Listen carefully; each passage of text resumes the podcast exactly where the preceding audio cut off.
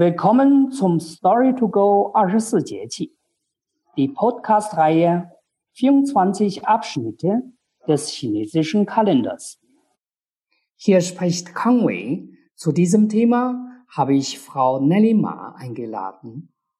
Frau Ma war lange Zeit Dozentin an der Uni Passau und agiert bei uns seit vielen Jahren für Workshops und weitere kulturelle Veranstaltungen. Sie hat unter anderem diverse Bücher über kulturelle Sitten und Bräuche in China und das chinesische Lernen mitgeschrieben. Ni hao, Frau Ma.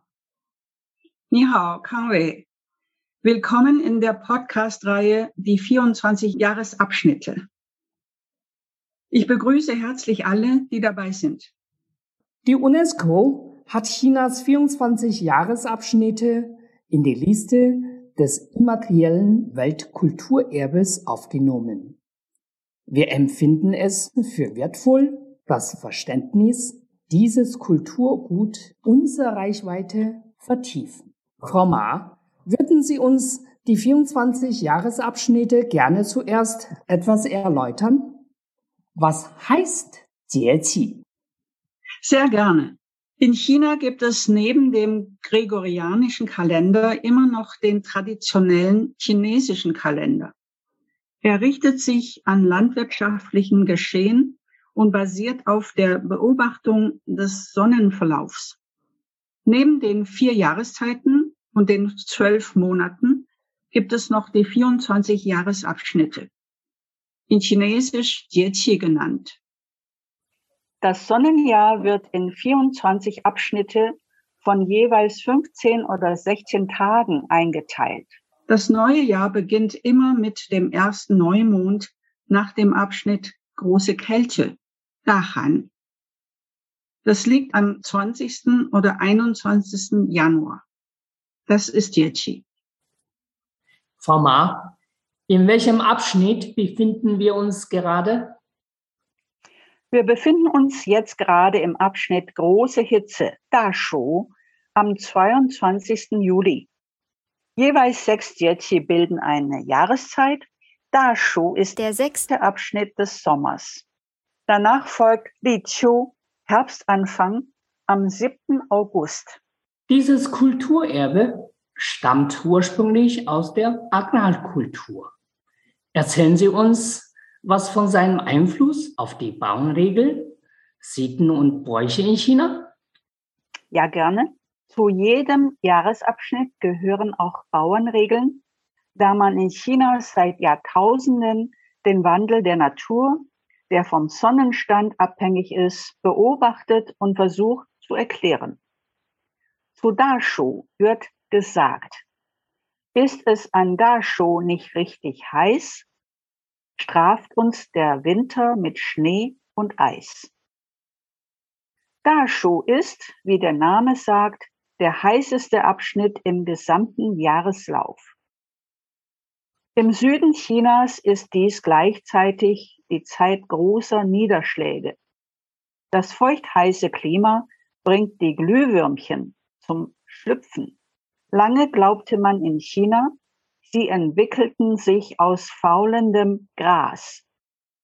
In dieser heißen Phase fällt logischerweise der Geburtstag des Feuergottes, auch Küchengott genannt, am 23. Tag des sechsten Mondmonats.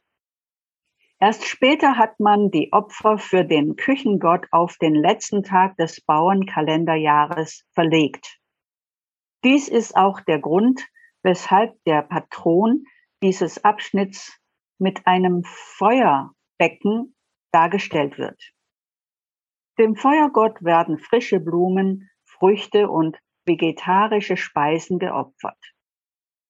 Als Gegenleistung durften sich die Gläubigen aus dem großen Wassereimer, der am Altar bereitsteht, Wasser mit nach Hause nehmen, das sie in alle Zimmerecken spritzten um das Haus vor Feuer zu schützen. Der Patron dieses Jahresabschnitts ist ein großer Teufel mit nacktem Bauch und Tigerfellrock. Er balanciert ein großes Feuerbecken, das die große Hitze symbolisiert. Frau Ma, in dieser Hitze, worauf sollte man besonders achten für das alltägliche Verhalten? Ja, wenn wir vom Verhalten bei hohen Temperaturen sprechen, ist der Hitzschlag ein Thema. Bei starker Hitze kommen die Ausgleichsmechanismen des Körpers oft so durcheinander, dass im Körper ein Hitzestau entsteht und der Wassersalzhaushalt aus dem Gleichgewicht gerät. Zwar ist es in unseren Breiten selten so heiß, doch reisen ja viele Menschen gern im Sommer in heißere Gegenden, wo es uns schon mal erwischen kann. Auf Fernreisen kommen oft noch Schlafmangel, Erschöpfung, ungewohnte Kost und die unregelmäßige Lebensweise hinzu.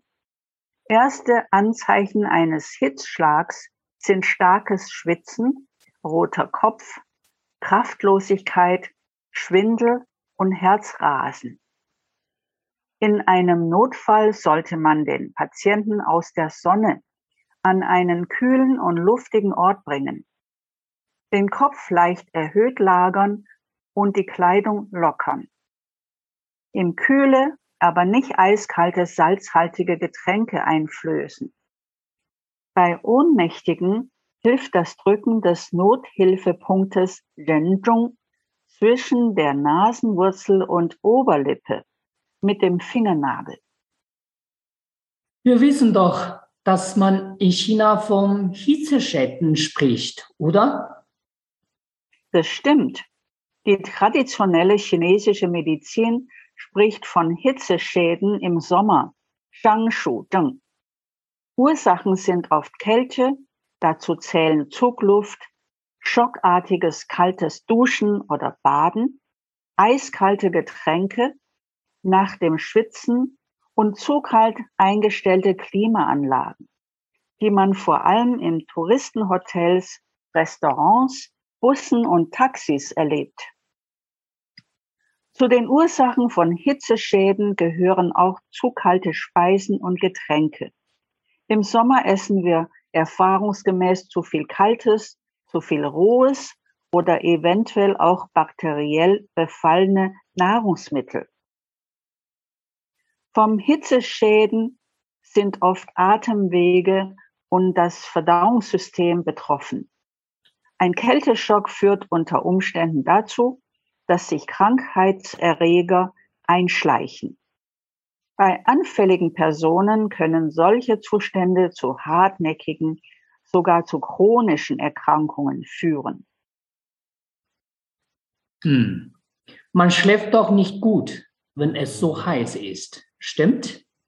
Das stimmt. Davon können viele sicher ihre eigene Erfahrung geben. Beim Schlafen in der Hitze gibt es ebenfalls einiges zu beachten. Beim Einschlafen sollen zuerst die Augen zur Ruhe kommen, dann das Herz. Beim Aufwachen sollte es umgekehrt sein. Also keinen Blitzstart am Morgen, sondern lieber noch ein bisschen dösend im Bett verweilen. Folgende Übung sorgt für ein sanftes Erwachen. Als erstes können wir die Augen bügeln. Das heißt, die Handflächen auf die geschlossenen Augenlider legen und dort eine Weile verharren und das mehrmals wiederholen. Als zweites können wir die Himmeltrommel berühren. Dazu müssen wir die Handballen fest auf beide Ohren drücken, wobei die Finger zum Hinterkopf zeigen. Dann mit den Zeigefingern den Fengshi-Punkt. Das ist der Endpunkt der Halsmuskelstränge. Diesen Punkt 18 bis 36 Mal klopfen. Das sind Abhilfen für das, für ein samtes Erwachen. Mhm. Außerdem, man isst sicherlich viele Früchte im Hochsommer. Worauf soll man noch achten? Bei diesem Thema möchte ich eine wunderbare Frucht vorstellen. Wir wollen die Sommerfrucht Lychee vorstellen, auf Chinesisch Li Im Hochsommer reift in Südchina die Lychee. Was eine reife Lychee bedeutet, kann nur ermessen, wer eine frisch geerntete Lychee einmal gekostet hat. Der himmlische Duft und Geschmack, das ästhetische Farbenspiel zwischen Rot und Weiß und der Kontrast zwischen harter Schale und weichem Fruchtfleisch haben schon ganze Dichtergenerationen zu Lobliedern inspiriert. Die Lychee ist reich an Fruchtzucker, Zitronensäure, Pektin, Vitamin C sowie Calcium, Phosphor und Eisen. Sie ist gut gegen Blutarmut, Herzflattern und Schlaflosigkeit.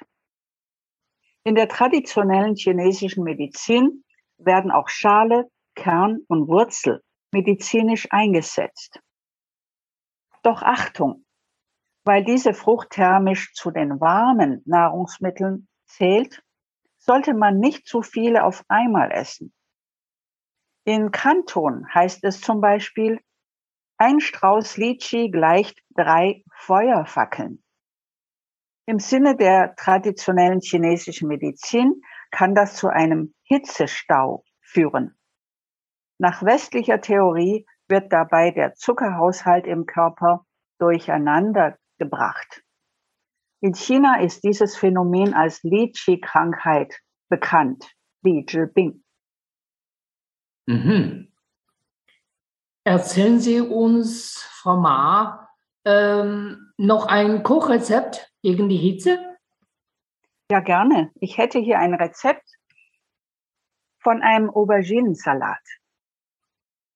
Für einen kühlenden Sommersalat haben wir dieses Rezept vorbereitet.